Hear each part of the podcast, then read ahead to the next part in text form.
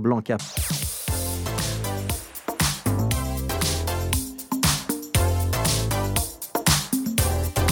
Bonjour, bon vendredi, je ne sais pas pourquoi, mais un bon vendredi, c'est toujours plus joli qu'un bon mardi ou un bon lundi. Euh, dernier jour de la semaine, semaine très rock'n'roll pour Bruxelles Vie. À la découverte d'événements à Bruxelles, je suis en studio à Molenbeek. Elle est sur le terrain et le terrain change chaque jour. Bonjour Charlotte.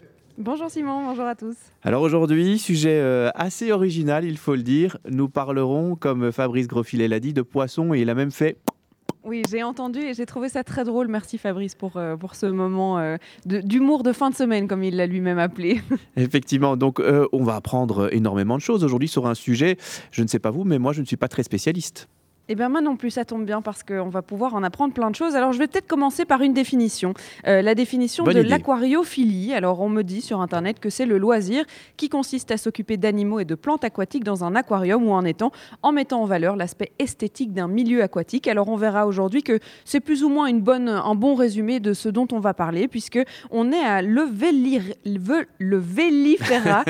J'arrive toujours en début d'émission à, manquer mon, mon coup, hein, de le dire la première fois. Le Vélifera, on est à Uccle, juste à côté de l'Observatoire, et on est dans une salle entourée d'aquariums. Hein, et on a 1, 2, 3, 4, 5, 6. On finira peut-être par les compter euh, à la fin de cette émission. Il y a des aquariums et puis il y a des aquariophiles à côté de nous qui sont des passionnés d'aquariums et qui font partie de ce club qui existe déjà depuis 1960, euh, en tout cas sous forme d'ASBL. Donc ça fait un paquet d'années qu'on on vient ici pour pouvoir s'occuper d'aquariums, partager son expertise, euh, partager sa, sa, sa passion aussi, et puis euh, les trucs et astuces pour pouvoir euh, faire vivre telle espèce chez nous, euh, faire éliminer tel type d'algue qui est plutôt qui n'est pas très bonne pour son aquarium. Enfin bref, on va en apprendre plein. Alors j'ai déjà appris un mot, Simon.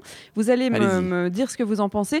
Le Julidochromis regani, c'est un poisson. C'est un ah. poisson et nous allons le rencontrer aujourd'hui, ce poisson. Waouh, en totale exclusivité. Exactement. Première interview à la radio pour lui.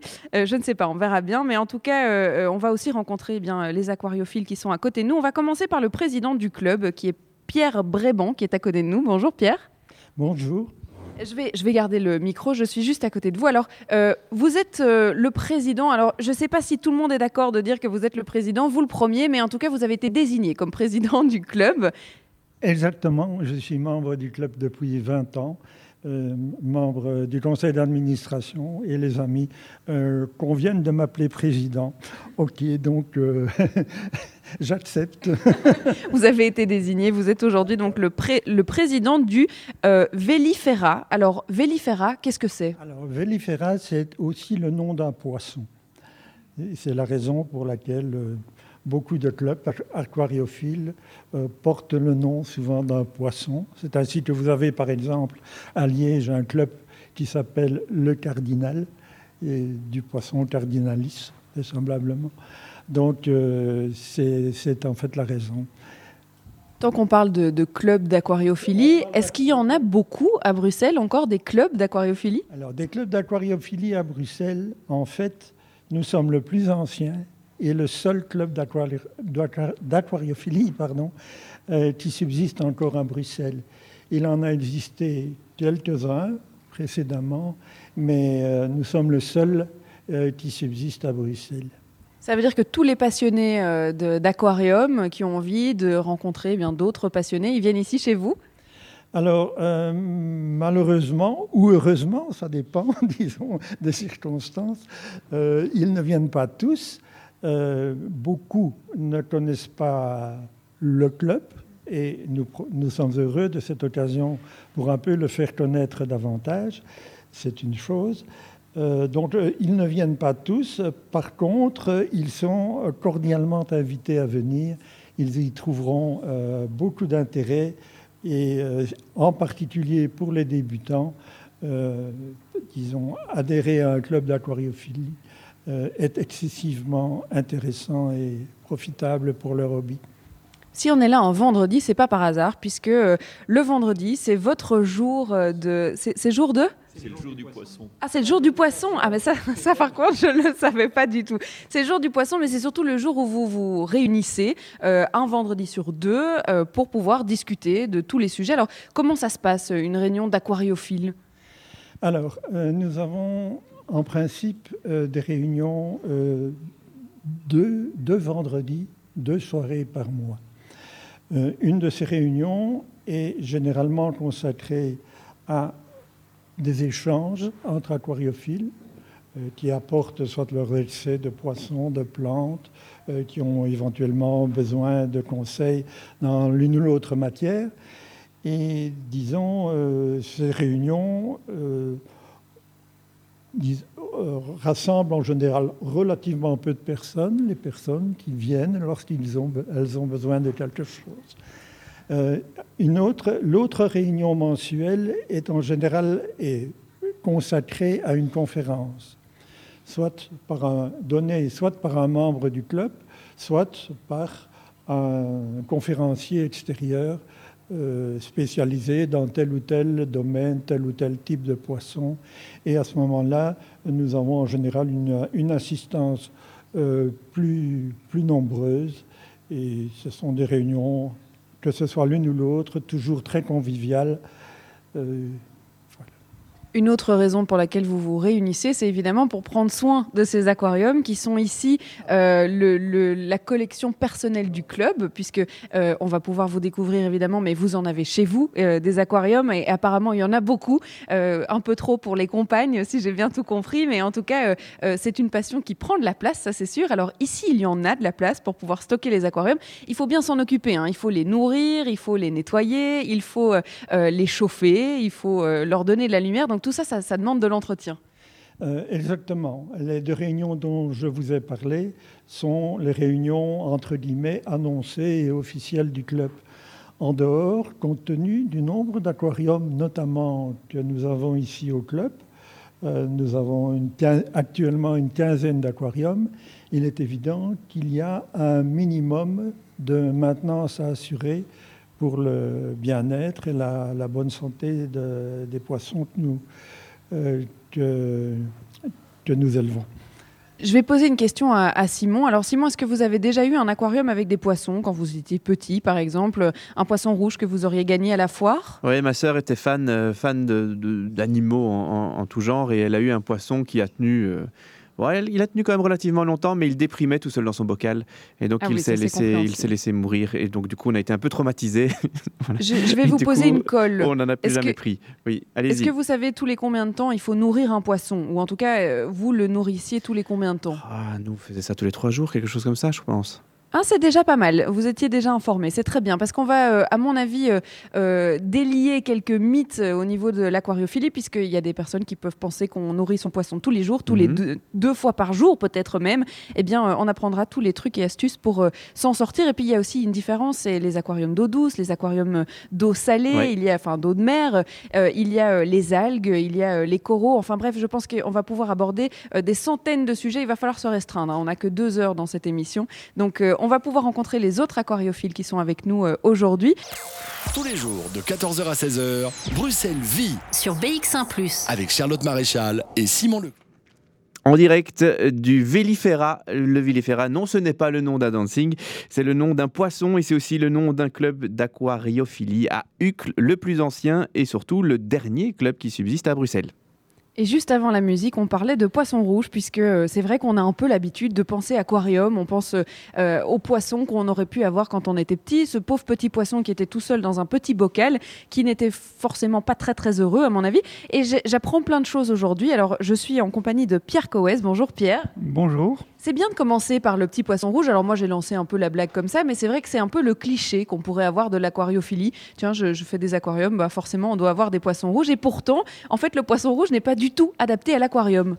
Non, non, en fait, euh, ben, le poisson rouge, c'est un carassin doré, c'est une sorte de carpe. Donc pour les gens qui font de la pêche, ils savent à quoi ressemble une carpe. C'est un très gros poisson. Quand on voit des poissons koi qui commencent à être un peu plus célèbres, qui sont en fait des poissons rouges sélectionnés, on se rend compte que le poisson rouge, c'est un, animal qui, adulte, doit faire 30-35 cm et qui doit vivre dans des centaines de litres d'eau, idéalement. Donc pour maintenir un poisson comme ça en aquarium, il faudrait des aquariums de 2-3 mètres de long et on pourrait peut-être alors arriver à maintenir ces poissons-là, leur espérance de vie. Il faut savoir qu'un poisson rouge qu'on va mettre dans un étang va vivre 10-15 ans sans trop de problèmes. Euh, un poisson rouge en aquarium, quand les gens les tiennent deux ans, ils ont l'impression d'avoir fait un exploit parce que, parce que la bête a survécu comme elle a pu. voilà, c'est un manque de connaissances. Le poisson rouge a été un des premiers poissons sélectionnés parce que c'était un poisson qui avait déjà des reflets de couleur et on a réussi à, lui donner de l'intérêt esthétique. Donc il a très vite été euh, euh, élevé en aquariophilie et c'est aussi un poisson d'eau froide. Donc euh, c'est un poisson facile à maintenir. Théoriquement, en tout cas, on n'a besoin de rien. On a besoin d'un bol et on a besoin de l'eau. Et, il va prendre l'eau du robinet, il n'y a pas besoin d'une eau spéciale. Donc, c'est très facile et c'est sans doute ça qui a fait que euh, ce poisson est devenu aussi célèbre. Mais ce sont en, réalité des animaux qui sont totalement torturés dans le milieu dans lequel on les met. Euh, c'est un petit peu, moi je fais parfois le parallèle quand je parle à des gens qui ne connaissent pas bien la corophilie. C'est comme si on mettait un, chien de traîneau dans une cage de 2 mètres carrés et puis on se disait, ah ben, mon chien de traîneau, il est mort au bout de deux ans. Mais forcément, parce que la bête, elle a besoin de courir, elle a besoin de. Et, si, on l'enferme dans une cage comme ça, ben, elle va avoir plein de problèmes, comme les poissons rouges qui finissent par mourir parce qu'on les force à ne pas grandir, parce qu'un poisson va grandir en fonction de l'espace dont il dispose. Donc, souvent, les gens se disent. J'ai acheté un plus grand aquarium, mes poissons ont grandi au bout d'un an et demi, mais forcément parce qu'il a plus d'espace, donc il prend, la, il prend la place qu'on met à sa disposition. Et inversement, quand on va le laisser dans des petits bols, parce qu'un petit aquarium, c'est plus facile à, mettre dans la cuisine qu'un grand aquarium de 200 litres, ben on va le forcer à rester trop petit. Et donc, on se doute bien que tout ce qui est organisme interne, tout ce qui est euh, apport même nutritif, ne va pas être bon pour lui. Et, ces animaux finissent par mourir très, très jeunes.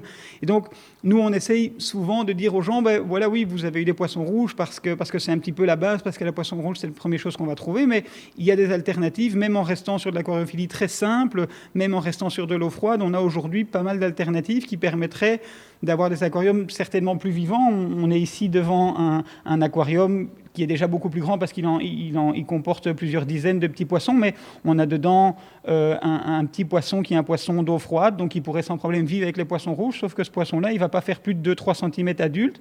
Il va se reproduire dans votre aquarium, donc même pour les enfants, c'est quand même, on peut voir ici dans notre aquarium qu'il y a des jeunes en surface c'est quand même plus ludique aussi pour les, pour les enfants. Ce poisson va vivre dans les mêmes conditions avec de l'eau du robinet. Nous, on, met dans tous nos aquariums, on rajoute des plantes et du coup, pour les plantes, il faut mettre un peu de lumière. Et on voit que certaines plantes vivent très bien dans l'eau froide, d'autres plantes vont vivre dans l'eau chaude en fonction de, ce dont on a besoin. Et nous, on met toujours un filtre dans nos aquariums parce que bah, le filtre va faire un peu le travail qui est le moins gai pour l'aquariophile, il va nettoyer. Alors le filtre, il remplace pas le nettoyage malgré tout parce que comme j'expliquais auparavant, euh, on ne va pas rentrer dans les détails, mais il y a un cycle dans un aquarium. Euh, ben, tout ce qui rentre dans l'aquarium doit en sortir. Donc, quand vous allez nourrir vos poissons, quand vos plantes vont grandir, tout ça va, faire que certaines saletés vont venir dans l'eau. Et il faut faire des changements d'eau parce que le cycle de l'azote tourne jusqu'au nitrate. Et quand on arrive au nitrate, c'est un petit peu la fin du cycle. Ceux-là ne sortent pas de l'eau.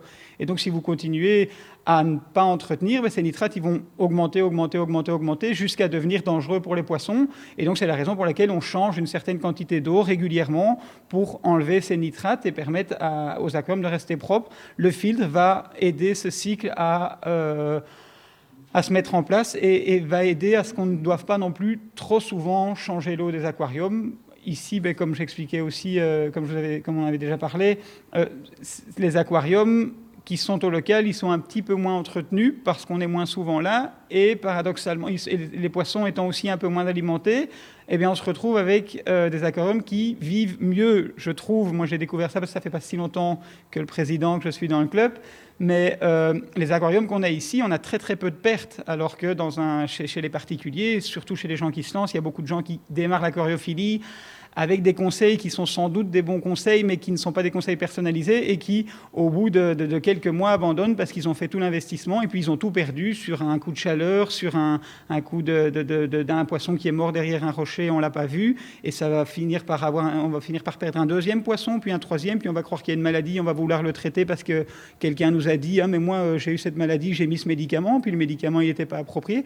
Et il y a en fait, c'est assez facile à voir, il suffit d'aller sur les sites de deuxième main et de voir la quantité d'aquariums qui sont mis en vente. C'est assez impressionnant. C'est tous ces poissons qui sont décédés en fait. je pense que c'est effectivement beaucoup de gens qui commencent l'aquariophilie et puis qui ont un problème avec leur aquarium et qui du coup abandonnent parce qu'ils sont un peu dépités, parce que parce que c'est difficile. Si, si tout le monde voyait mourir son chat au bout de six semaines, je pense qu'il y aurait beaucoup moins de chats chez les gens aussi. Là, c'est un petit peu le même principe, alors qu'en réalité, vous voyez ici, bah, nous, on passe trois fois par semaine, vous, vous doutez bien, tout le monde travaille, et, et quand on vient ici, on n'a pas vraiment, on passe pas des heures non plus, on passe vite nourrir. Quand on se réunit le vendredi, ben, on fait des petits changements d'eau, mais ces aquariums-ci vivent presque tout seuls. Euh, on n'en est pas des aquariums. Il y a des gens qui commencent à lancer des processus pour essayer d'avoir des aquariums qui vivent vraiment 100% euh, en autarcie, sans aucun changement d'eau. Mais ici, on est quand même, comme je vous disais, tous les aquariums sont légèrement surpeuplés, en tout cas par rapport à ce qu'il faudrait, par rapport à la nature. Et cette surpopulation fait qu'il y a quand même un petit peu de surpollution aussi des aquariums. Du coup, ben, voilà, il faut quand même un petit peu intervenir dessus, mais on intervient un minimum et j'ai l'impression que moins on en fait, mieux il se porte. Ça, on va en reparler parce que je pense qu'il y a beaucoup de clichés dans l'aquariophilie. Alors, on parlait du poisson rouge, c'est déjà un qu'on peut écarter puisque maintenant on sait que c'est pas très adapté. Euh, il y a euh, le fait de nourrir son poisson tous les jours. Il y a euh, la manière dont on change ou lave son aquarium puisque on va pouvoir parler. Hein, il y a beaucoup d'algues dans les aquariums. Il y a surtout des petites algues qui viennent sur le dessus qu'on pourrait considérer comme parasites et qui en fait bien des fois sont bénéficiaires pour le, enfin qui aident beaucoup l'aquarium. Donc, je pense qu'on va pouvoir euh, délier quelques mythes autour de l'aquariophilie. Ça tombe bien, c'est pour ça qu'on est là aujourd'hui, Simon. Et euh, si vous avez des idées préconçues, n'hésitez pas à nous les transmettre parce que euh, on va peut-être pouvoir vous aider. Oui, plus jamais je ne prendrai de poissons rouges ou alors je les mettrai dans un étang. C'est comme ça. Très hein. bonne idée. Ok, ça va. Merci pour la conscientisation en tout cas. La musique, elle est là aussi avec le bon son de la Fédération Wallonie-Bruxelles, April, et tout ça au mois de janvier de 14h à 16h. Bruxelles vit sur BX1 ⁇ L'artiste April, April, Avril, Avril, 1er avril, 1er avril, Poisson Bien joué, Simon. Bien joué. Hein. Et je vous avoue qu'on m'avait déjà fait la blague en arrivant. On, m'a dit on aurait dû faire euh, l'émission le, 1er avril, mais bien joué pour le lien. Effectivement, on parle poisson aujourd'hui, mais nous ne sommes pas encore en avril. On est bien encore euh, au mois de janvier, puisque le temps euh, nous le prouve encore une fois aujourd'hui. je suis toujours. oui, il fait, fait pas très chaud. Je suis assez ravie de ne pas être sur un, marché aujourd'hui parce qu'il ne fait vraiment pas chaud. je suis toujours en compagnie de Pierre Coez et on parlait eh bien, de certains mythes qu'il y avait dans l'aquariophilie. on parlait des poissons rouges, etc. Euh, on va parler du club, mais surtout d'aquariophilie, parce que euh, ce qui m'intéresse aussi, c'est de savoir comment est-ce qu'on tombe amoureux des aquariums et on se dit, ah, je vais commencer par un petit chez moi, et puis un deuxième, et puis un troisième, et puis en fait j'en ai plein. Et en plus de ça, je fais partie d'un club d'aquariophilie. Alors Pierre, comment est-ce qu'on tombe dedans, si je peux dire? Ben, Moi, j'ai toujours, euh, aussi loin que je me rappelle, j'ai toujours aimé les animaux de manière générale. Et en fait, ce qui me plaît euh, dans la vie animale, c'est un petit peu voir justement ces animaux évoluer, euh, voir les, animaux interagir entre eux et tout ça. Et en fait, on se rend compte que dans une petite habitation euh, unifamiliale, c'est pas très évident d'avoir suffisamment d'espace que pour voir un animal avoir sa vie propre. Je veux dire, voir un, ne serait-ce qu'un chat ou un chien qu'on a chez soi, en fait, on a très peu d'images de ce que représente la vraie vie de groupe d'un groupe de chiens, d'une dizaine de chiens qui vivent ensemble. On ne sait pas, même les chats. Les poissons, moi je trouve que c'est assez facile. Vous, vous prenez un aquarium qui ne fait en fin de compte qu'un mètre de long, vous mettez 10 poissons dedans et vous allez voir tout un, tout un, micro, un micro-écosystème qui va se mettre en place avec la végétation, avec les poissons. Certains se reproduisent facilement. On va mettre des poissons de fond pour récupérer la nourriture qui est au fond et tout ça. Et cette espèce de, de, mini coin de nature qu'on va pouvoir découvrir chez nous toujours passionné. Euh, ben, comme je disais, et là j'ai commencé aussi avec euh, un poisson rouge, comme presque tout le monde, mais vraiment très très très très petit. Parce qu'en fait, le premier achat que j'ai fait euh, dont je me souvienne, où je me suis dit, tiens, je vais mettre de l'argent de côté pour m'acheter quelque chose à moi, qui n'était pas un cadeau de mes parents, c'était un aquarium qui faisait 100 litres que j'avais à la maison.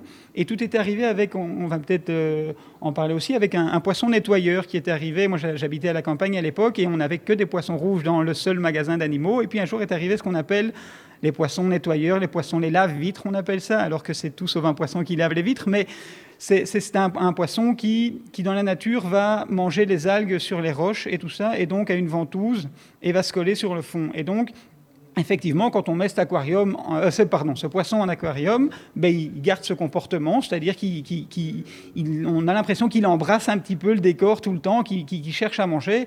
Et donc c'est devenu un lave-vide parce que oui, il mange certaines formes d'algues, mais en réalité, il en mange très peu, il en mange vraiment que certaines. Et donc beaucoup de gens le prennent en se disant, je vais prendre un poisson nettoyeur, mais qui en fait n'est pas du tout un poisson nettoyeur. Qui nettoie pas du tout. non, voilà, c'est pas, pas, pas son rôle premier. Mais toujours est-il que donc j'ai découvert ce poisson-là, et c'est là un peu que je me suis dit, mais tiens, en fait, euh, à l'époque, en tout cas, moi, c'était euh, il y a quelques années, et, je ne savais pas vraiment qu'il existait autant de poissons qu'on pouvait avoir en aquarium. Donc j'ai découvert ça. On est allé dans, la ville la plus proche de là où j'habitais, qui était Wavre, et là, il y avait des magasins d'aquariophilie, et j'ai découvert euh, qu'il y avait moyen d'avoir beaucoup, enfin, beaucoup de poissons différents. Donc j'ai commencé, j'ai fait, euh, j'ai pendant des années et des années, mon aquarium de 100 litres m'a suffi parce que je vivais chez mes parents et surtout il suffisait à mes parents. 100 litres, ça fait, ça fait quoi comme... 100 euh, litres, c'est un mètre de, longueur euh, sur, sur 30, sur 40 cm.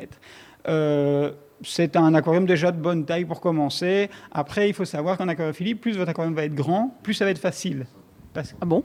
Oui, parce que plus il est grand, plus le, les, les variations de paramètres de l'eau vont être lents forcément, parce que plus il est grand, mais plus la pollution des poissons dedans va, va, progresser doucement, plus quand vous avez une maladie, elle va passer difficilement d'un poisson à l'autre. Et donc, paradoxalement, plus votre aquarium est grand, et moins vous risquez d'avoir des problèmes. Donc, voilà, 100 litres, c'est vraiment, je trouve, une bonne base, mais il ne faut pas aller beaucoup en dessous. Il ne faut pas descendre en tout, dans tout cas de 60 litres, c'est vraiment très très peu. Et en dessous de ça, pour un débutant, en tout cas, c'est presque impossible d'avoir un, aquarium qui va tenir un an ou deux parce que c'est trop petit. Donc, et puis, il y a eu un moment euh, où, tout a dérapé, où, c'était progressif. tant que j'étais euh, chez mes parents, je ne décidais pas grand-chose à ce niveau-là. Donc là, ça n'a pas pu déraper. Puis j'ai fait mes études. Là, j'étais en côte étudiant. J'ai quand même pris mon aquarium de 100 litres avec moi dans mon petit côte étudiant parce qu'il pouvait pas, je ne pouvais pas aller dans mon, dans mon côte étudiant sans mon aquarium. Donc il m'a suivi euh, à l'époque. Et puis j'ai commencé à travailler et là les choses ont évolué. Euh, j'ai d'abord loué un appartement, donc j'ai pas pu exagérer, mais j'ai tout de suite, dès que, je, dès que je suis arrivé dans mon appartement et dès que j'ai commencé à travailler, j'ai acheté un aquarium de 400 litres et puis deux, trois petits aquariums à côté pour, pour les crevettes. Et puis plus tard, donc je, vivais déjà avec ma compagne. Et puis quand on a acheté une maison ensemble, une des premières questions que moi je me suis posée en allant voir les maisons, c'était est-ce qu'il y aura la place pour le grand aquarium de mes rêves? Et, euh, et on a trouvé une maison où il n'y avait pas forcément la place, mais où on a trouvé la place, on a fait la place. Et j'ai installé à l'époque un très grand aquarium qui faisait 3,20 mètres de long, euh, plusieurs milliers de litres. C'est vraiment très très grand. Mais là, je me suis rendu compte que c'était peut-être pas la bonne direction à prendre parce qu'un aquarium comme ça, quand ça devient aussi grand, chauffer, euh, faire des changements d'eau et tout ça, ça devient compliqué, ça devient contraignant, ça coûte de l'argent. Euh, et, donc, on a décidé de, enfin, j'ai décidé de refaire un pas en arrière avec euh, la, plus grande joie de ma compagne. J'ai décidé de mettre tous mes aquariums en cave, là où les gens les voient moins et où du coup on est un peu moins gêné si la vitre est un peu moins propre, si en changeant un peu d'eau on en renverse par terre, ben, c'est pas grave. Il y a l'égout à côté, on va tirer un coup de raclette, c'est moins grave que sur le parquet du salon. Donc voilà, donc j'ai descendu mes aquariums et puis maintenant, je ne les compte pas, mais je dois posséder ben, un peu plus de 10, 12, peut-être 15, je ne sais pas exactement combien d'aquariums avec différents volumes, des très grands volumes, des très petits volumes. Et puis on devient collectionneur. Et donc par exemple, là pour le moment, je suis un peu passionné de crevettes. Et donc j'ai plein, plein de couleurs de crevettes différentes. Et comme on ne peut pas les mélanger parce qu'autrement les couleurs se perdent, ben, chaque crevette doit avoir son aquarium. C'est pour ça que chez nous, vous voyez, on a trois aquariums de crevettes et toutes les crevettes qui sont dans un aquarium sont toutes d'une seule couleur. Donc, un aquarium de, brun noir, de petites crevettes brun noir, black crystal, d'accord. Et puis il y a des rouges. Cristal.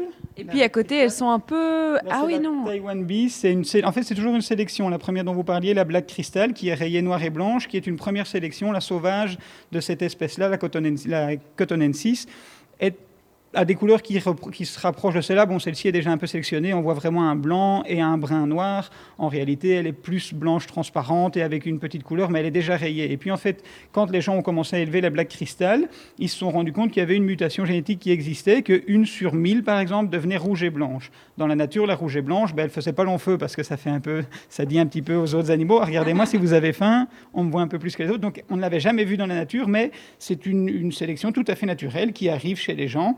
Et surtout, on ne va pas rentrer dans la génétique, mais si vous laissez des rouges entre elles, elles vont rester absolument rouges. Si vous remettez des rouges et des noirs, ben, il y aura de plus en plus de noirs jusqu'à ce que les rouges disparaissent. C'est un gène récessif et du coup, euh, quand on... Je voulais pas, mais on, pourrait rentrer dans, dans les détails. Et alors, en sélectionnant encore les rouges, on est arrivé, donc c'est la même crevette, si on les remet ensemble, elles vont se reproduire. On est arrivé à toute une variété très très importante de crevettes. On avait un tableau qu'on peut trouver facilement si vous tapez sur Internet crevettes, vous crevettes d'eau douce, vous allez voir la quantité de, couleurs qu'on a aujourd'hui. Il n'y a plus de limite.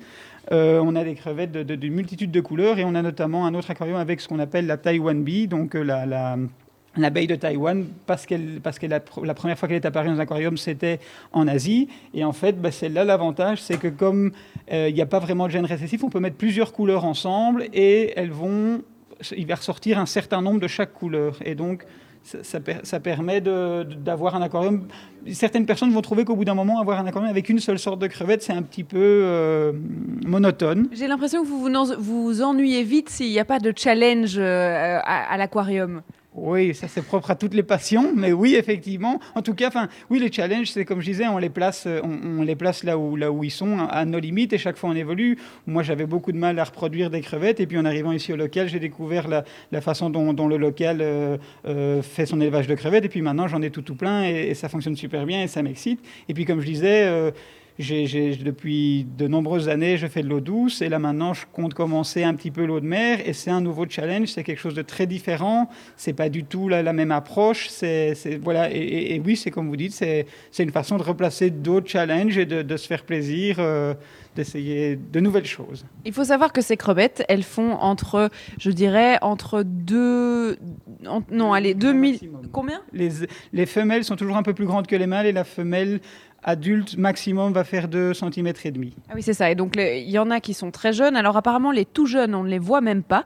Euh, ils sont euh, tout petits, mais il y a il y a quand même allez, ils doivent faire 5, 5, mm des, des, petites crevettes quoi. 5 mm, ça c'est déjà une crevette qui a plusieurs mois. Quand elle naît, en fait, j'essayais de vous montrer tantôt, mais il faut imaginer que, que sur le ventre des crevettes, on voit des, des, des mini ronds qui sont les œufs, qui, qui font la taille d'une tête d'épingle, et chaque fois que l'œuf est rejeté par la crevette au bout d'un mois, tous les mois elles, vont rejeter les œufs, c'est chaque fois une crevette totalement formée avec déjà sa couleur adulte qui sort, mais, mais cette crevette fait un demi millimètre et donc si vous mettez autre chose avec les crevettes, ben, les autres poissons vont trouver que c'est un très bon caviar et que c'est voilà, un très bon aliment, donc c'est mieux de les laisser toutes seules, en tout cas si vous voulez faire de la reproduction euh, avec ces crevettes-là.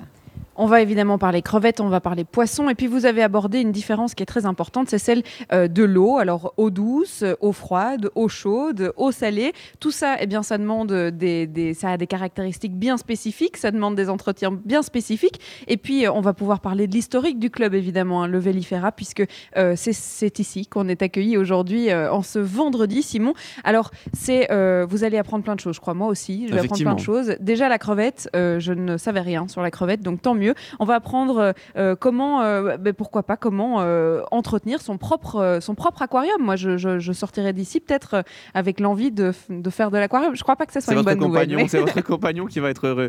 c'est très chouette cette expérience de vie en tout cas. Monsieur transmet bien sa passion. Et on continue dans quelques instants après de la musique, le son du vendredi. Alex Germis de Way You Move de 14h à 16h. Bruxelles vit sur BX1 ⁇ C'est au Vélifera Club d'aquariophilie Ducle et en plus d'histoires croustillantes et euh, instructives, vous repartirez Charlotte avec de, de belles photos d'aquarium que vous posterez du coup sur notre belle page Instagram Bruxelles Vie. Elle est toute nouvelle. C'est vrai qu'on en parle, euh, on en parle un peu hein, de notre euh, page Facebook et Instagram. On dit souvent on va poster ça et on va poster ça, et puis en fait on poste pas. Alors euh, je, promets, je vais essayer de tenir un petit peu plus cette nouvelle page Instagram qu'on a lancée et surtout la page Facebook pour pouvoir vous poster bien ce qu'on a fait pendant l'émission, notamment mercredi après-midi. On était à un atelier d'art plastique. Et bien, je suis sûre que vous mourrez d'envie de voir mon portrait monstrueux qui a été construit lors de ce, lors de ce, cet atelier, surtout ceux des enfants. Hein, on, rigole, mais on ne se moque pas, on est bien d'accord. Hein. Voilà, on est bien d'accord. Eh bien, euh, vous pourrez découvrir ça. Euh, je ferai un post ce week-end et puis j'essayerai euh, d'être un peu plus d'être un peu plus régulière dans les posts. Voilà. Et puis n'hésitez pas sur la page Facebook, la page Instagram Bruxelles Vie, vous verrez les coulisses de ces émissions et notamment en stories et puis en post aussi. Alors, je suis, on s'est assis là, un peu au milieu des aquariums et je vais vous présenter tout le monde puisque nous avons le président qui est à ma droite, Pierre Bréban, qu'on a déjà rencontré, donc est en face de moi. Et puis il y a Luc Hélin qui est juste à côté de nous, Hélène, pardon, et Gaston Nigol qui est à ma droite. Alors j'espère que j'ai dit le nom de tout le monde correctement. On est à trois parce que Pierre a dû nous quitter, il avait un rendez-vous. On est au Vélifera et j'avais envie de parler du club, de la vie du club. Alors on l'a déjà dit, on, se rejoint toutes les deux semaines à peu près, que ce soit pour une conférence ou pour pouvoir échanger des trucs et astuces pour faire un aquarium. Mais qu'est-ce que c'est que la vie du club euh, en particulier Je vais me tourner vers Luc peut-être. Euh, déjà, c'est le barbecue annuel, mais ça, ça n'a rien à voir euh, avec l'activité du club. et sinon, c'est comme on le disait, des gens qui se rencontrent, qui sont passionnés, euh, on a des gens d'âge vénérable comme euh, Gaston, presque vénérable comme moi. Je, nous-mêmes, nous avons euh, Violette qui a quoi 12 ans, 14 ans. Et c'est génial parce que on risque pas de se scléroser et de devenir, je vais le dire, des vieux cons. Et, donc, euh, le plaisir, il est dans le partage d'expériences. Euh, quand j'ai commencé, j'étais tout seul, puis euh, j'ai un cousin qui s'y est mis, on était à deux, et notre référence, et on a eu de la chance, c'était un détaillant qui était dans le quartier et qui était lui aussi un passionné. Mais qu'est-ce qu'on a perdu comme temps? Et il faut le dire aussi, qu'est-ce qu'on a euh, gâchés comme poissons parce qu'on s'obstinait à vouloir faire vivre des poissons amazoniens dans l'eau de Bruxelles qui est beaucoup trop calcaire pour eux. Et donc, euh, la plupart des gens disent euh, Ouais, non, mais moi j'ai arrêté parce que j'ai payé un aquarium à mon gamin, mais toutes les semaines je suis de retour au magasin parce que les poissons meurent. Et peut-être que, comme le cousin et moi-même, on est un peu têtu, on s'est obstiné, on est toujours aquariophile 40 ans plus tard. Euh, et, puis on a quand même appris, mais on a appris tout seul et avec l'unique bouquin qui était un guide marabout euh, de l'aquariophilie, euh, qui est, c'était notre Bible à l'époque. Quoi. C'est toujours si on n'allumait pas de bougies de avant de le lire. Et, donc, un jour, ben, vers la fin des années 90, le début des années 90, je ne sais plus, je me suis dit, euh, j'en ai un peu marre d'être tout seul. J'avais arrêté l'aquariophilie parce que ben, quand on débute dans la vie professionnelle, euh, on n'a pas beaucoup de temps pour euh, une activité de loisir. Et j'ai cherché, il y avait deux clubs. L'un était du côté de la basilique de Kuckelberg, quand vous habitez au Dergem, très mal commode. Et l'autre était au fin fond de Linkebeek, beaucoup plus facile pour moi à atteindre. Et c'est comme ça que j'ai découvert le Vélifera et, j'ai appris plein de choses parce qu'il y avait des gens qui avaient la même passion que moi, mais l'un était intéressé par l'électricité, l'autre par la menuiserie. Là, on a un aquarium, euh, aquarium euh, tout noir qui a l'air d'un cercueil un petit peu avec une grande vitre. Euh, c'est un membre qui était menuisier. Cet aquarium est complètement bois. Maintenant, c'est une technique qu'on n'utilise plus tellement, mais à l'époque, on faisait beaucoup d'expositions. Et l'avantage, c'est que c'est beaucoup moins lourd et c'est beaucoup moins cassant qu'un aquarium en verre. Donc, si on veut se faire vite fait une installation dans sa cave, ça peut encore être un bon plan, en sachant qu'en bon, tous les dix ans, euh, ils, sont foutus, il faut en refaire de nouveau.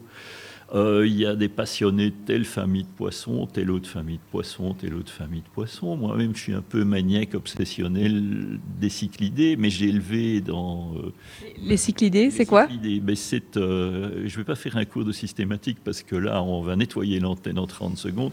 C'est une famille de poissons, poissons d'eau douce, et qui sont intéressants à observer. Beaucoup d'études en éthologie euh, de l'époque héroïque ont été faites sur euh, cette famille de poissons parce que la plupart d'entre eux euh, gèrent la ponte eux-mêmes. C'est-à-dire que l'aquariophile n'a plus rien à faire. Les parents pondent, gardent le territoire, surveillent les jeunes, certains même comme les discus à un stade nourrissent même les jeunes du mucus qu'ils ont sur le dos. Et euh, derrière moi, il y a un très beau mâle euh, euh jaune et bleu. Euh, eux, c'est encore mieux parce que là, les femelles incubent les œufs en bouche et elles relarquent. Oui, c'est un inconvénient pour elles, c'est que pendant qu'elles incubent les œufs, elles ne mangent pas. Donc on sait que les femelles incubent, d'abord parce qu'elles attrapent une grosse gueule, et parce qu'au fil du temps, on voit qu'elles attrapent la ligne mannequin. Et la nature est assez bien faite parce qu'au moins, elles relâchent les petits ben, c'est juste le moment pour elle de se regoinfer à mort, euh, parce que sinon, mais, euh, elle n'élèverait qu'une génération de jeunes dans leur vie. Et donc, ben, pourquoi on a euh, ce poisson magnifique? Les femelles, je suis désolé, c'est pas dans les temps, mais les femelles sont moches et grises. Mais il y, a une raison, c'est que dans le On parle donc bien de poissons. Hein. poisson, oui, oui. Dans le lac Tanganyika, ça permet aux femelles qui portent quand même l'avenir de l'espèce de passer inaperçues. Tandis que le mâle, lui, euh, tralalage para. Toujours besoin d'en montrer trop. Toujours besoin d'en faire un peu trop. Il est aussi le premier à se faire bouffer par les prédateurs. C'est bien fait, tiens. voilà.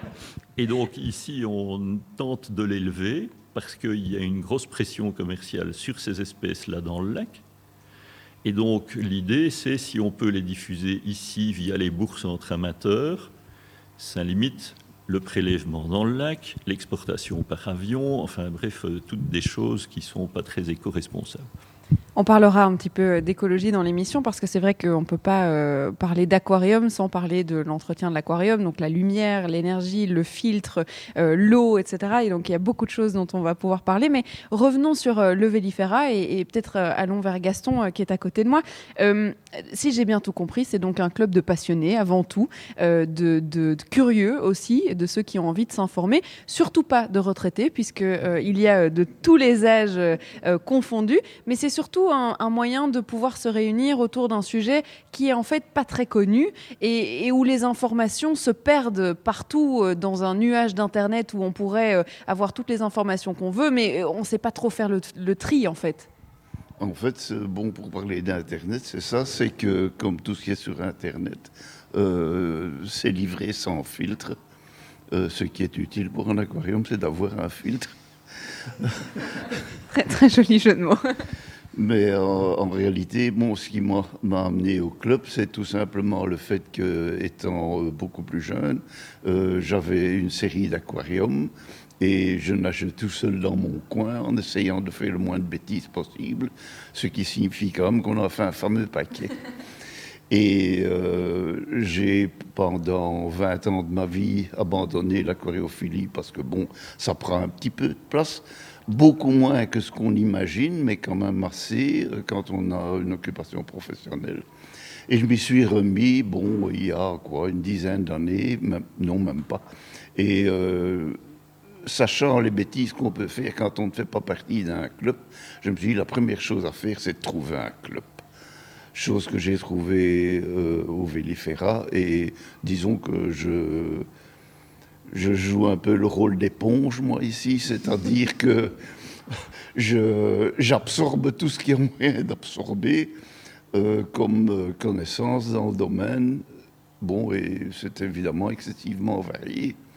Bon, je crois que je ne peux pas en dire beaucoup plus parce que euh, vraiment, je trouve que ce serait même très très bien que de, la, de cette émission paraisse l'utilité de, pour, un, pour un débutant de se précipiter dans un club qui n'est pas une usine euh, à fabriquer des bêtises que du contraire.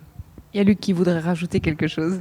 Mais oui, on parlait d'Internet et de la nécessité de filtrer le contenu sur Internet. Je suis justement en train de préparer un exposé parce qu'une membre euh, du club me dit Ah, mais alors, tel poisson, c'est un gourami aussi. Je dis non. Elle me dit, j'ai rien compris, explique-moi. Je dis là, j'en ai pour deux heures, donc, ben, puisque le club me demande de préparer une conférence, je l'ai faite sur ce thème. Et je cherche euh, une image vidéo bien précise, et je tombe sur une image vidéo bien précise. Il faut savoir que ces poissons font des nids de bulles. Il y en a d'ailleurs un là-bas dans l'aquarium euh, qu'on pourrait euh, aller voir tantôt, mais c'est pas très spectaculaire, mais c'est un peu fun en surface. Et euh, le gars avait filmé un couple de ces poissons dans un aquarium tout nu, avec un pot de fleurs, un trou percé dans le pot de fleurs. Et je pense qu'il attend encore toujours, trois ans après, que les poissons, ils doivent être morts d'ailleurs, se reproduisent parce que les conditions écologiques dans lesquelles le poisson se reproduit ne sont pas réunies. Mais ça, euh, si on ne le sait pas, moi, j'ai élevé ces poissons-là il y a des années, donc euh, je vois bien comment ça fonctionne. Et de suite, je me suis dit, mais ça c'est aberrant. Et donc je l'ai mis dans les slides de la conférence, pour montrer surtout ce qu'il ne faut pas faire. Et, l'avantage de l'expérience accumulée par tous les membres, c'est aussi que un mec un peu malin plus un mec un peu malin plus une dame un peu maline, ça fait de suite un coefficient multiplicateur. À 3, on est beaucoup plus euh, malin que 1 plus 1 plus 1. Et donc, cette expérience acquise, ça évite aux jeunes qui débutent, et euh, il y a des jeunes qui débutent à 30 ans, hein, donc aux débutants, on va dire, ça leur évite la déconvenue, parce que je trouve que l'aquariophilie, c'est une passion géniale, parce que on peut la faire à tous les niveaux d'investissement, et personnel, et financier, et scientifique euh, qu'on veut. On peut se contenter de garder quelques petits vivipares dans un aquarium de 80 litres, ou on peut, comme je été à un moment, se retrouver avec une annexe chez moi qui était euh, remplie d'aquariums de 340 litres sur trois étages, euh, et j'y passais tous mes week-ends. Je pense qu'il va falloir reprendre les bases parce que c'est vrai que euh, pour ceux qui commencent, pour ceux qui s'intéressent, il y a des, règles de base à respecter quand on commence l'aquarium.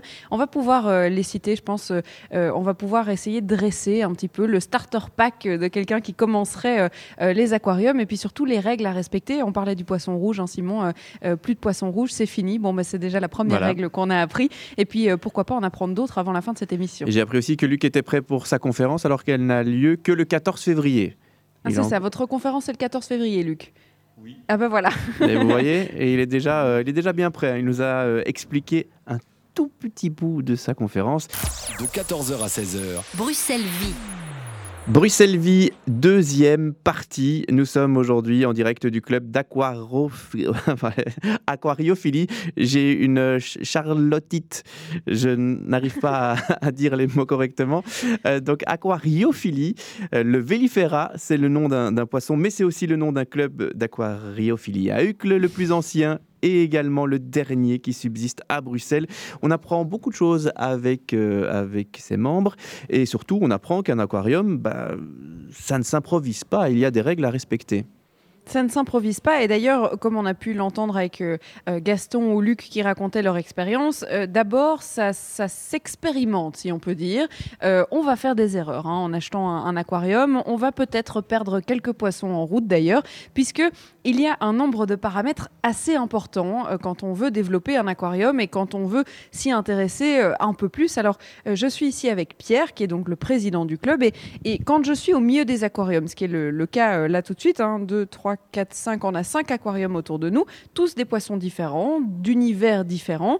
En fait, le plus important, c'est de connaître son poisson. C'est-à-dire que son poisson, il vient d'un environnement bien particulier. Cet environnement, il doit pouvoir le retrouver dans son aquarium, dans le sens où, euh, sans euh, sa chaleur, sa lumière, euh, le type d'eau, etc., il n'arrivera pas à survivre. Exactement. Euh, l'essentiel est effectivement de reproduire euh, un environnement qui convient à son poisson. Et en ce sens, pour les débutants, euh, il est effectivement à conseiller de partir de poissons qui demandent des conditions simples de maintenance. Simple de maintenance, ça veut sûrement dire de l'eau douce, plutôt de l'eau froide Ça veut pour la plupart des aquariophiles débutants veut dire de l'eau douce voire même de l'eau du robinet, simplement, de l'eau euh, de, de conduite, euh, et euh, des poissons qui peuvent, dans certains cas, accepter l'eau froide ou, ou, tempérée. on peut éventuellement monter jusqu'à des poissons qui qui, qui, demandent une eau davantage chaude. ça ne pose pas de problème en fonction d'un équipement de base d'un aquarium. L'équipement de base d'un aquarium, ben, c'est en général, euh, pour un aquarium attractif, en général, on met un fond, un substrat, des plantes et des poissons simples pour commencer. Et je suppose aussi une seule sorte de poisson. On ne va pas se compliquer la tâche avec. Euh, une seule sorte de poisson pour commencer, voire deux, sortes éventuellement totalement compatibles. En ce sens, euh, beaucoup de débutants ou de jeunes euh, aquariophiles commencent par des poissons des vivipares ou ovovivipares. Les poissons vivipares, ce sont des poissons qui, au niveau de la reproduction, ne posent absolument aucun problème, en ce sens que euh, la femelle euh, met au monde des jeunes et pas des œufs qui, doivent, qui devraient euh, être intubés par, par, après. Elle met au monde des jeunes qui immédiatement sont de petits poissons qui nagent, disons, dans l'heure après leur naissance.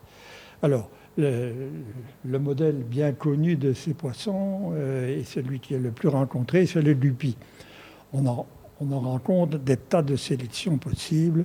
Vous en avez dans cet aquarium, vous en avez également ici dans cet aquarium. Ça ne pose strictement aucun problème et ces poissons euh, euh, s'accommodent d'une eau, effectivement, d'une eau de conduite, d'une eau du robinet et d'une température tempérée. En général, la température d'une pièce de séjour convient. Euh, si la température devait descendre un peu, on, munit l'aquarium d'un chauffage, d'un petit chauffage avec un thermostat, de façon à réaliser 23-24 degrés euh, en permanence dans l'aquarium.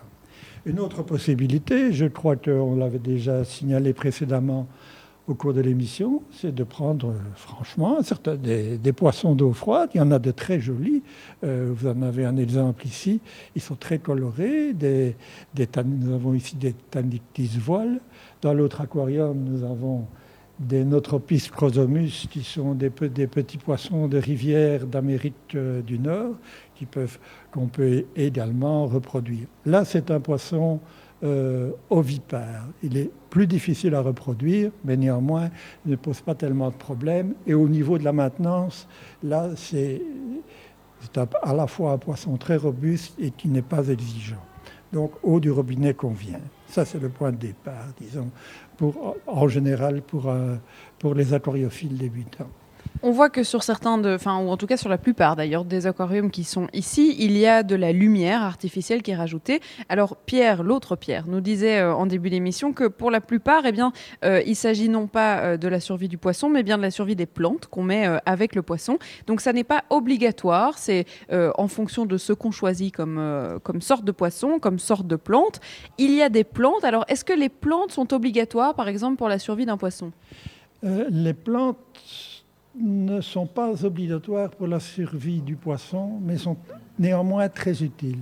Dans la majorité des cas, les plantes concourent à euh, maintenir l'équilibre de l'aquarium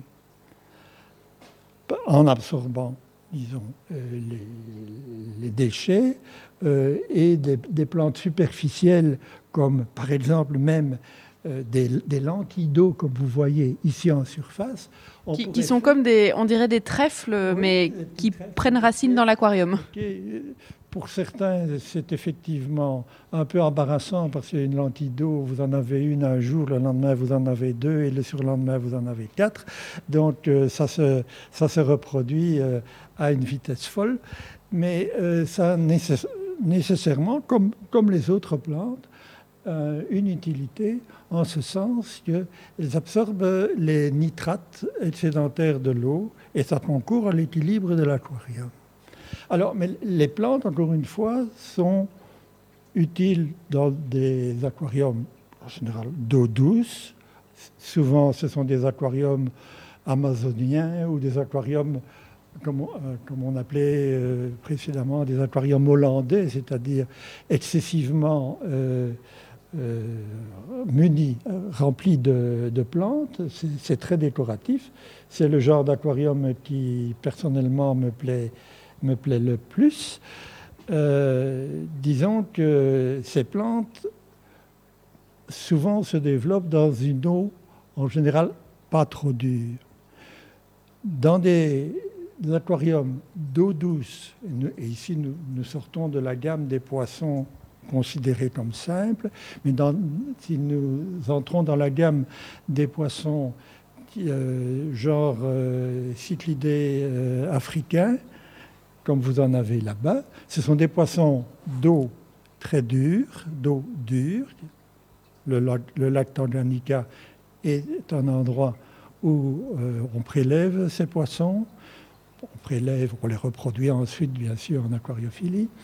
Donc c'est une eau très douce, très dure, pardon. Ce sont en plus des poissons, dans la majorité des cas, qui remuent le sol, qui sont excessivement turbulents, voire qui mangent la végétation.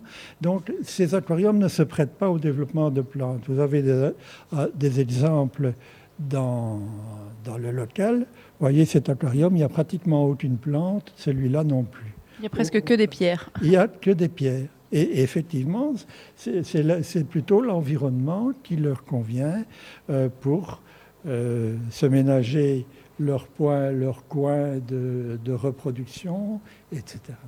Je vais vous, vous re-résumer, hein, Simon, mais le plus important, en fait, quand vous voulez vous lancer euh, avec un poisson, c'est euh, de bien choisir son poisson. C'est-à-dire qu'il euh, faut d'abord choisir un poisson qui vit dans un environnement assez facile, c'est-à-dire à une température un peu tempérée, dans de l'eau douce ou voire de l'eau du robinet. Ensuite, il faut étudier le milieu du poisson, puisque mmh. sans comprendre le milieu dans lequel il vit, forcément, on aura du mal à le reproduire. Donc, s'il a besoin de lumière et que vous le mettez dans une cave, sans lumière du jour, il va avoir du mal à, survivre. Et puis après deux ans, eh ben, il va se dire mais Moi, j'en ai marre, c'est pas très chouette ici, donc je vais euh, me laisser mourir dans mon aquarium. donc voilà, il faut connaître euh, le milieu dans lequel le poisson évolue. Alors, si c'est un poisson euh, qui, à l'origine, vient de la mer, eh bien forcément, vous n'allez pas le mettre dans l'eau douce et Donc, ça, c'est la première règle. Alors, je vois que Luc, autour de moi, a commencé à nourrir les poissons et les aquariums. Et ça tombe bien parce que on va parler de ce moment qui est un moment assez important euh, dans l'aquariophilie, puisque euh, Pierre euh, utilisait une, expression qui est de dire c'est la seule interaction qu'on peut, qu'on peut avoir avec les animaux, c'est quand on les nourrit, puisqu'ils sont assez agréablement, enfin ils viennent presque vous remercier à la surface de l'eau pour aller chercher la nourriture. Donc on va parler justement nourriture des poissons, Simon. De 14h à 16h, Bruxelles vit avec Charlotte Maréchal et Simon Leclerc. En direct du Vélifera. Le sujet me fait d'ailleurs penser à, une série que je viens, mais alors de dévorer.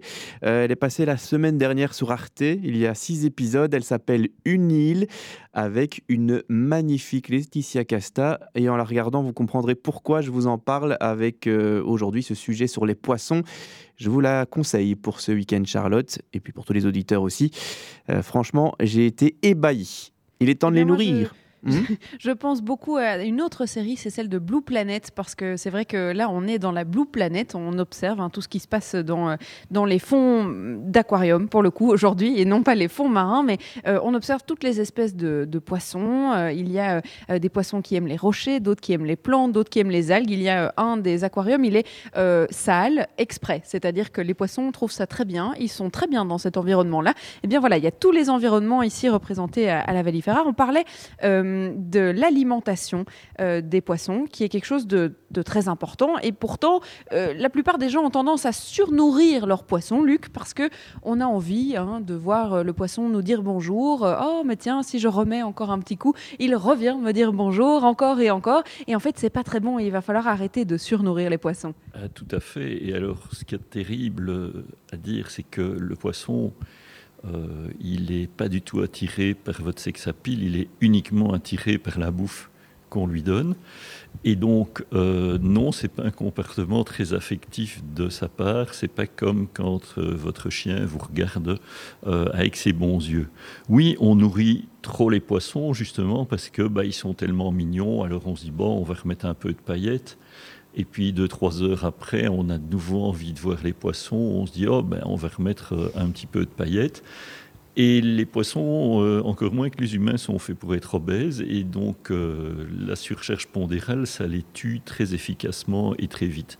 Donc, c'est un peu le même principe que les plantes d'appartement qui meurent parce qu'on les arrose trop.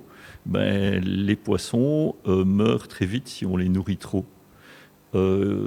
quand vous partez ben, en week-end, vous pouvez vous abstenir de les nourrir. Si vous partez une semaine à dix jours, aussi. Peut-être que vous ne retrouverez plus un des poissons parce qu'il était un peu faiblard et qu'il leur a servi de repas aux autres. Euh, s'il y a des petits alevins dans l'aquarium, eh bien c'est clair qu'ils vont les manger. Mais ça ne fait rien. Dès qu'ils seront repartis dans un cycle de vie plus normal que vos vacances, ils vont se remettre à pondre. Il faut bien se dire que dans la nature, les poissons pondent à une certaine saison. ils ne vont pas pondre s'il n'y a pas de nourriture potentiellement disponible pour les alevins, par exemple. C'est une bonne détox en fait. C'est une bonne détox et bon, on a eu un cas extrême ici au club. On avait un aquarium en bois qui commençait à ressembler à une champignonnière. Donc on s'est dit, il faut le détruire avant qu'il n'explose avec son contenu et ses poissons. Presque radioactif non, non, non, je pense pas. Mais euh, donc on attrape les poissons, on les met dans un autre aquarium et euh, on vide tout ce qu'il y a, y compris le sable. Et puis on dit bon là, on n'a pas le temps de le casser, on le met dans le cote à brol.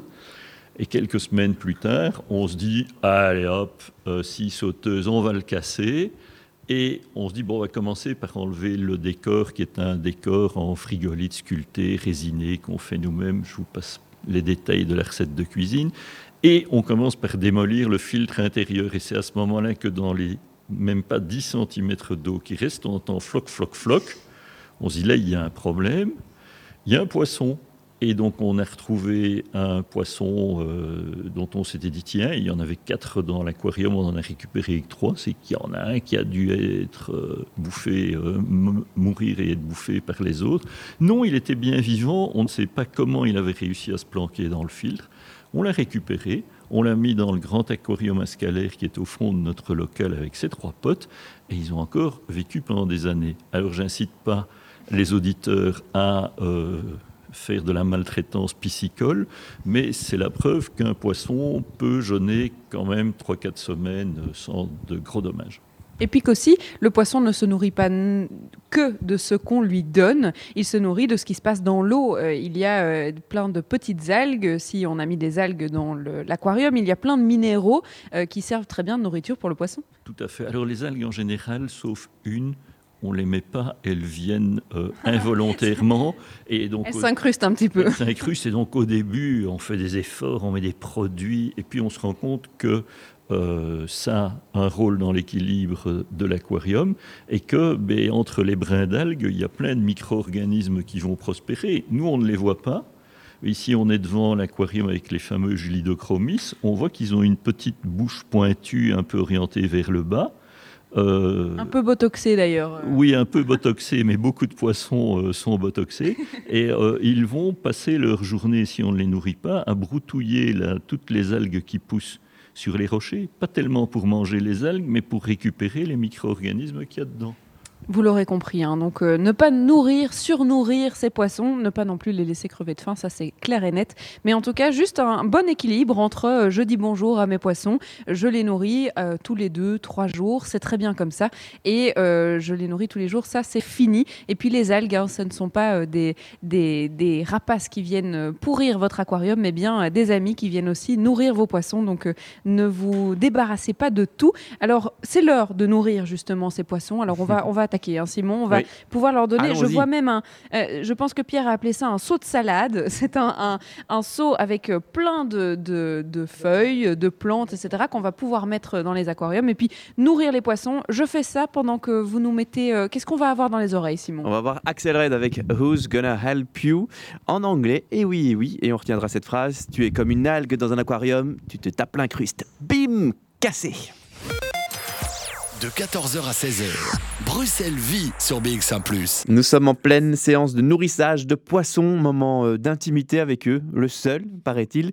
Alors si vous prenez du, vraiment de la nourriture commerciale, elle doit être adaptée à l'espèce, hein, c'est important de le rappeler, herbivore, carnivore ou omnivore. Oui, et puis il faut savoir que euh, vous, vous n'avez pas l'odeur, mais euh, rappelez-vous de l'odeur de la boîte de nourriture de poisson qui sent très fort la crevette, hein, qui sent bien fort la crevette. Alors oui, on a nourri ça sent la crevette. Oui. Exactement. Euh, on a nourri euh, quatre euh, aquariums durant la musique. Effectivement, les poissons, si on ne demandait qu'à eux, ils, seraient nourris toutes les 10 minutes, puisqu'ils ils oublient assez vite qu'ils ont été nourris, ou en tout cas, ils se rappellent très bien du plaisir que ça leur donne quand on leur donne la nourriture. Et donc, ils attendent. Il y a même un aquarium qui est juste devant nous. Ils sont agglomérés sur le côté en haut à gauche. Pourquoi? Parce qu'ils savent exactement que l'homme va lui donner la nourriture par le petit trou qui se trouve là. Et donc, ils ne circulent que là. C'est-à-dire qu'il y a un mètre d'aquarium aquarium et qu'il y a une vingtaine de poissons sur un centimètre carré pour avoir la nourriture. Donc voilà, on parlait de nourriture. Alors, euh, vu qu'on parlait du mythe du poisson rouge, vous avez déjà sûrement vu, euh, Simon, dans les films, euh, ce petit garçon, cette petite fille, ou la maman, le papa, qui décident qu'ils en ont marre du poisson rouge et donc ils le mettent dans la toilette et ils le font ah repartir vers d'autres aventures. C'est d'ailleurs comme ça qu'on a eu euh, le beau film de Nemo, puisque euh, c'est comme ça qu'il réussit son, son escapade, ou en tout cas, euh, il s'échappe de l'aquarium du dentiste. Eh bien, il ne faut pas faire ça, évidemment. C'est l'un des autres mythes, et je vais en parler avec Pierre parce que je pense que ça, ça c'est le cas pour beaucoup, beaucoup d'espèces, que ce soit les poissons, les tortues, les écureuils, les abeilles, les, les guêpes, etc.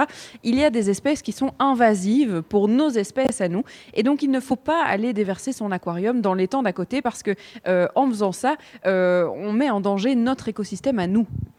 Euh, exactement, il y a des choses absolument à éviter.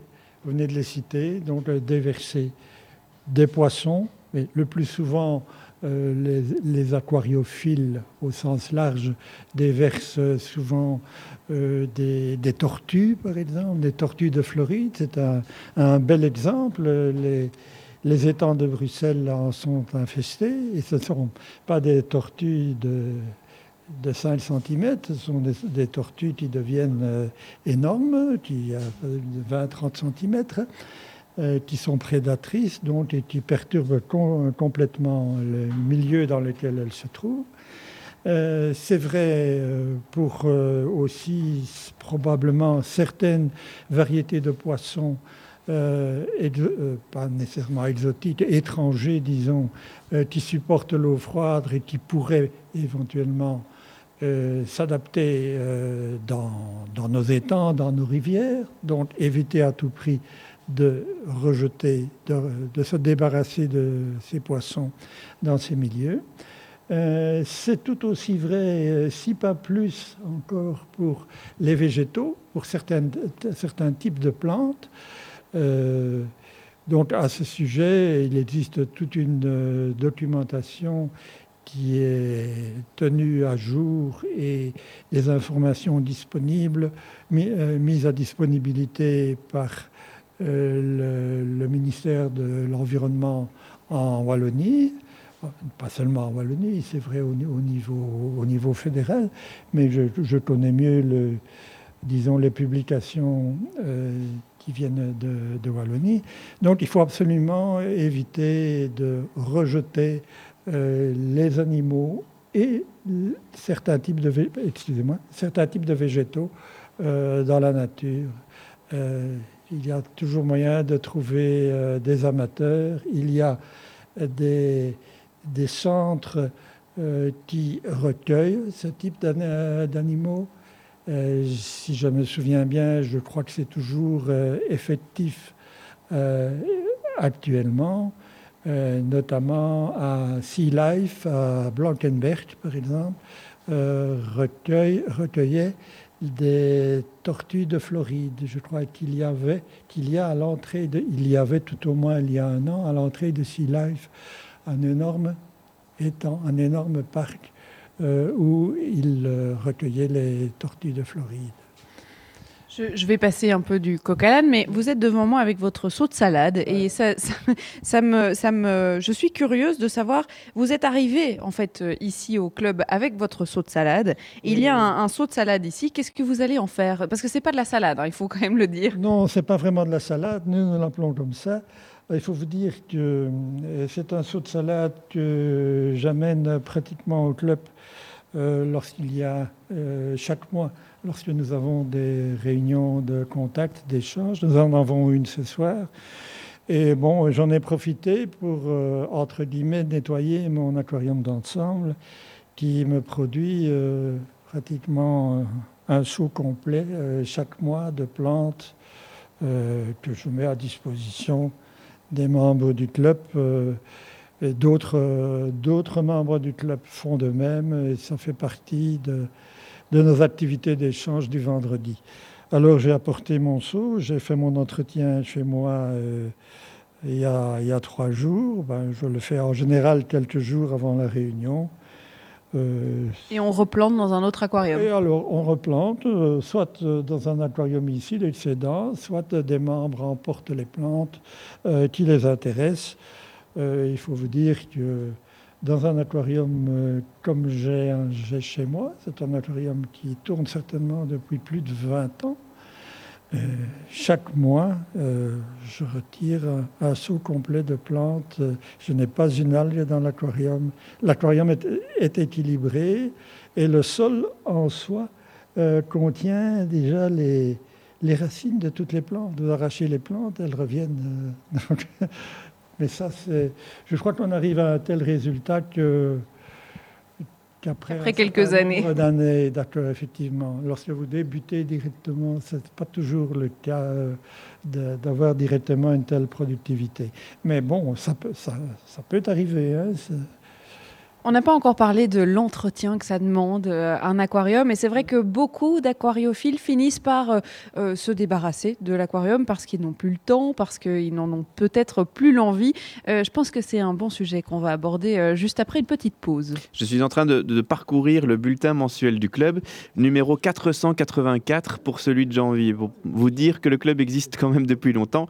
Et vous direz à Luc, l'un de, vos invités, qu'il écrit très bien. Franchement, respect ah pour bah rappel. Je transmettrai l'info. Il animera une conférence sur les gouramis le 14 février. Plus d'infos sur velifera.be.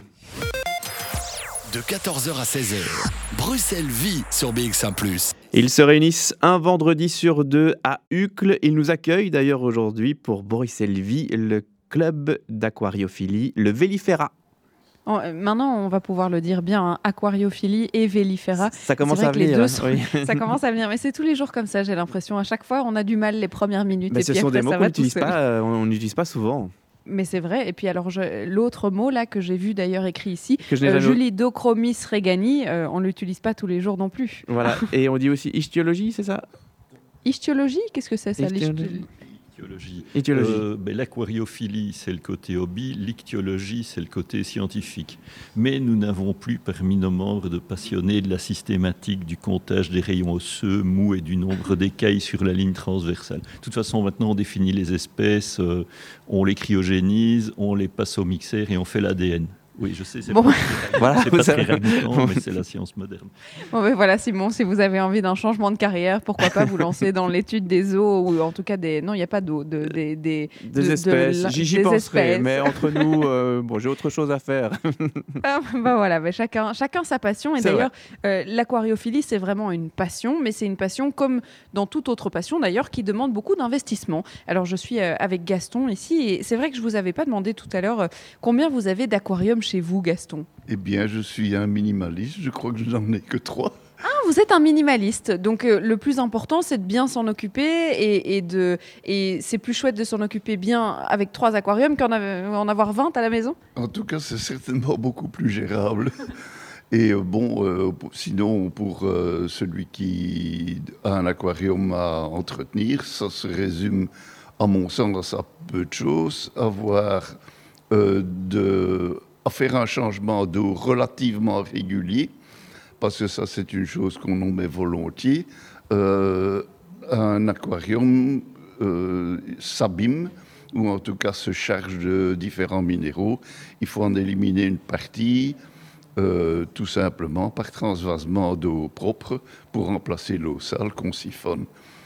le temps maintenant que peut prendre l'entretien d'un aquarium, euh, ce, me semble ne pas être le, le principal obstacle à la tenue d'un aquarium. Le tout, c'est de s'organiser, c'est-à-dire éviter, euh, sous peine de sanctions violentes par euh, madame, d'éviter de transformer le salon en, en, pataugeoire. C'est ça, en pataugeoire. Et bon, pour une fois que ça s'est fait, je pense que si on consacre disons, euh, 10 minutes par jour, je crois que c'est beaucoup, et, euh, disons, euh, deux heures euh, par semaine, eh bien, moyen de tenir un aquarium de 300 litres parfaitement propre et apte à conserver le, son contenu vivant, soit en plante, soit en, en animal ou en animaux plutôt.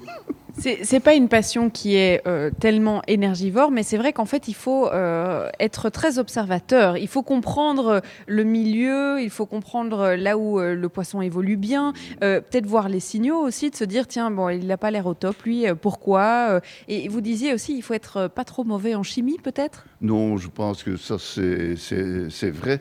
Euh, si, on est extrêmement pointilleux, qu'on élève des poissons très spéciaux, euh, oui, peut-être faut-il être un peu plus précis sur la qualité euh, chimique de l'eau, mais disons que en règle générale, la, seule précaution qui est quand même importante, c'est que éviter de mettre de l'eau robinet sèchement dans, dans l'aquarium. L'idéal, c'est de le laisser reposer 24-48 heures de façon à ce que les produits chlorés soit évaporé. Et pour ce qui est du reste, bon, ben, si euh, on connaît le principe des vases communicants, on utilise des siphons, un point, c'est tout. Je vais me tourner vers Luc euh, parce qu'on on parlait euh, tout à l'heure de, des aquariums d'eau de mer, des aquariums d'eau douce. Et c'est vrai qu'ici, autour de nous, il n'y a que des aquariums d'eau douce, qu'elles soient froides ou chaudes d'ailleurs, que ce soit des aquariums tropicaux ou pas, mais pas d'eau de mer. Alors ça demande beaucoup plus d'entretien, l'eau de mer? Alors là, il faut vraiment être bon en chimie. Euh, il faut tous les jours, tous les jours, tous les jours contrôler tout un tas de paramètres. Donc c'est extrêmement lourd. Ça demande techniquement euh, pas mal de matériel. Donc ça ne devient plus un hobby populaire et bon marché non plus. Euh, par ailleurs, la plupart des espèces de poissons sont prélevés dans la nature. Les coraux aujourd'hui sont en grande majorité bouturés et élevés, mais oui, les poissons aussi sont coûteux. Les coraux qui viennent des récifs sont coûteux parce que c'est lourd et c'est transporté par avion. Et donc comme nous ne sommes pas là tous les jours et qu'on n'a pas encore trouvé un membre qui accepte de vivre dans le local, dans un aquarium Dans un aquarium ou sur une paillasse à l'ancienne. Euh, on n'a pas d'aquarium marin. Euh, c'est moitié pour une raison pratique. On va faire comme dans un célèbre film, moitié une question pratique, moitié une question financière et moitié une question éthique. Ça fait trois moitiés, oui. Oui, comme dans le fameux film. Mais je n'ai pas l'accent de Rému. Et donc, l'aquarium d'eau de mer, c'est peut-être pas euh, la meilleure chose si on a envie de commencer, quoi. Non, c'est clair, et j'ai un copain qui a eu la chance de plonger il y a bien longtemps euh, en mer Rouge, et il avait un aquarium marin et quand même un truc de 500-600 litres, hein, pas un bocal à poisson rouge justement. Il est revenu et il m'a dit Ah, j'ai vu un Euxiphipops xanthométopon. Celle-là, je l'ai placée. Euh, en fait, il avait vu un poisson empereur, je ne sais pas si c'était celui-là. Et il m'a dit Mais euh, quand je vois le territoire de ce poisson-là, je n'oserais plus jamais même mettre un petit Nemo dans mon aquarium parce que le territoire du petit Nemo autour de son étoile de mer, c'est déjà 400 litres. Ça, ça faisait partie de mes questions, c'est de se dire, est-ce que euh, on n'a pas aussi, euh, quand on voit tous ces poissons dans un petit environnement, euh, on se dit pas qu'on aimerait bien leur offrir ben, un peu plus comme dans la vraie vie, d'avoir un territoire un peu plus grand et plus de possibilités? Mais ça va dépendre du poisson. Ici, pour le moment, on n'a pas de, de fanatique, mais sinon, il y a des poissons qui vivent dans des mares temporaires en Afrique, en Amérique latine. Et, ces poissons euh, vivent parfois dans la nature, dans 25 litres d'eau. Et alors, une eau, on n'oserait pas mettre une eau pareille euh, dans nos aquariums parce qu'elle est boueuse, il y a des éjections des vaches du coin. Enfin, c'est... Et on se dit comment d'aussi beaux poissons peuvent vivre dans des conditions aussi abominables. Euh, c'est clair que toujours notre aimable macho jaune et bleu, mais là, il est dans sa capacité minimale si on lui donne trois fois ce volume-là, il sera tout à fait content. Et surtout, ses copines seront contentes parce qu'elles euh, euh, seront un peu plus à l'aise pour aller se planquer. Mais disons, quand on reste dans des petites espèces, euh, des néons, des tanictis, des choses comme ça, je pense qu'effectivement, un aquarium d'un mètre 30-40 ou 40-40, c'est le bon volume. En dessous, et plus on va aller vers des petits volumes, plus on va aller vers les libres biologiques vont entre s'instaurer mal et s'instaurer pas du tout. Et un aquarium qui tourne, Pierre parlait de son aquarium hollandais, euh, un aquarium qui tourne, c'est un aquarium où finalement on n'a pas de problème. Une fois par mois, on nettoie le filtre. Euh, une fois par semaine, on nettoie les vitres parce que les algues, c'est sympa, mais si on ne voit plus les poissons, évidemment, c'est moins fun. Euh, une fois par an, on va contrôler la qualité de l'éclairage et éventuellement remplacer son éclairage. Euh, et sinon, ben, il n'y a qu'à nourrir les petites bêtes et à faire un changement d'eau 10% une fois par semaine. Bon, j'ai quand même compris qu'il fallait être un petit peu passionné hein, pour pouvoir s'en occuper, puisque euh, ça demande euh, un minimum de connaissances et ça tombe bien parce que si vous n'en avez pas trop, mais que vous avez envie de vous lancer euh, dans l'aquariophilie, eh bien, c'est l'avantage de pouvoir venir en club et de pouvoir échanger sur les expériences. Je vois aussi qu'il y a toute une bibliothèque de livres qui pourraient vous être utiles dans, ben, dans pouvoir avoir plus de connaissances, des prospectus, il y a aussi du matériel pour pouvoir se lancer. Euh, euh, on peut avoir des conseils sur votre premier aquarium, etc. Et donc, euh, si à Bruxelles, vous avez envie de conseils, je pense que ces rendez-vous à Uccle qu'il faut se donner, juste à côté de l'observatoire, juste à côté du parc, on est en plein milieu de la nature, on se croirait même plus à Bruxelles. Donc je pense que c'est une, une, bonne idée, Simon. Des passionnés qui savent s'amuser aussi, puisque notons déjà la date du barbecue annuel, ça sera le dimanche 21 juin. Et je disais tout à l'heure, que le club existait depuis longtemps, il fêtera ses 60 ans. Belle prouesse quand même. Hein. Dernier morceau de cette semaine dans Bruxelles Vie. Nous avons encore quelques minutes pour découvrir le monde des poissons, le monde des passionnés aquariophiles. Et vous avez peut-être euh, déjà euh, pratiqué la plongée, Simon, ou euh, vous, auditeurs, voir les poissons dans leur milieu naturel, évidemment, ça n'a pas de prix hein, comparé à, les avoir sur un aquarium. Et il y a tout ce débat de savoir si on doit mettre les animaux en cage, dans les eaux ou dans les aquariums, parce que c'est aussi une manière de les, de les avoir en captivité. Et c'est vrai qu'il y a ce débat-là, mais il y a aussi la conservation des espèces. Et l'aquariophilie, elle travaille beaucoup à l'élaboration de techniques de notamment au niveau des coraux, euh, mais aussi au niveau des poissons. Alors Luc, ça c'est encore un domaine très particulier de l'aquariophilie, puisqu'il faut être assez spécialisé, déjà pour avoir accès à des espèces en voie de disparition, mais en plus pour pouvoir euh, essayer, tenter tant bien que mal de les euh, voir se reproduire en aquarium. Mais il y a quand même des techniques qui partent de l'aquariophilie et qui vont aider à grande échelle eh bien, le développement des coraux et des poissons dans leur milieu naturel.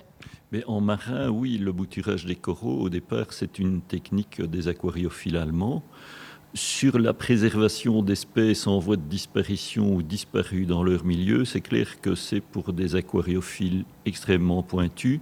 L'idée lancée par les Suisses et les Allemands étant euh, une institution peut conserver une espèce en petit nombre, on a maintenant des techniques qui permettent de les remettre dans la nature sans risquer de contaminer la nature avec les virus de l'aquarium, comme ça a été le cas malheureusement avec des amphibiens.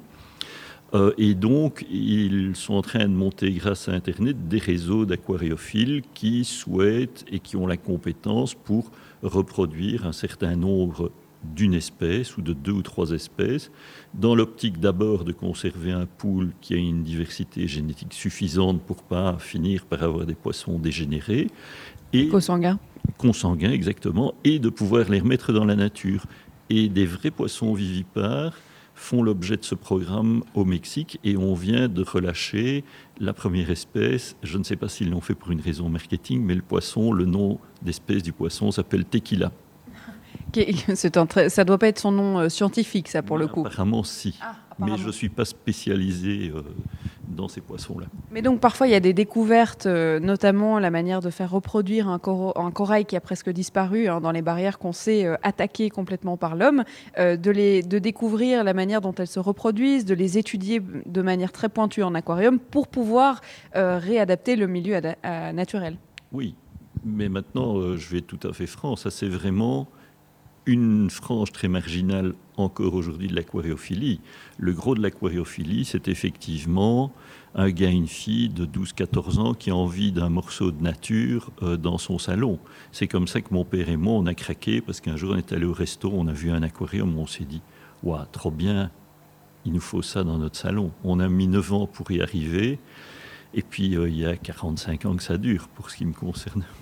J'ai euh, l'habitude d'aller chercher des anecdotes, euh, de, des histoires à raconter. Alors on en a déjà parlé d'une, hein, d'un poisson qui avait disparu et puis qui est réapparu dans un aquarium alors qu'on ne l'avait pas nourri. Mais est-ce qu'il y a des anecdotes euh, ici au club, des, je sais pas moi, des, des, des surprises Est-ce qu'on peut penser à quelque chose, Luc?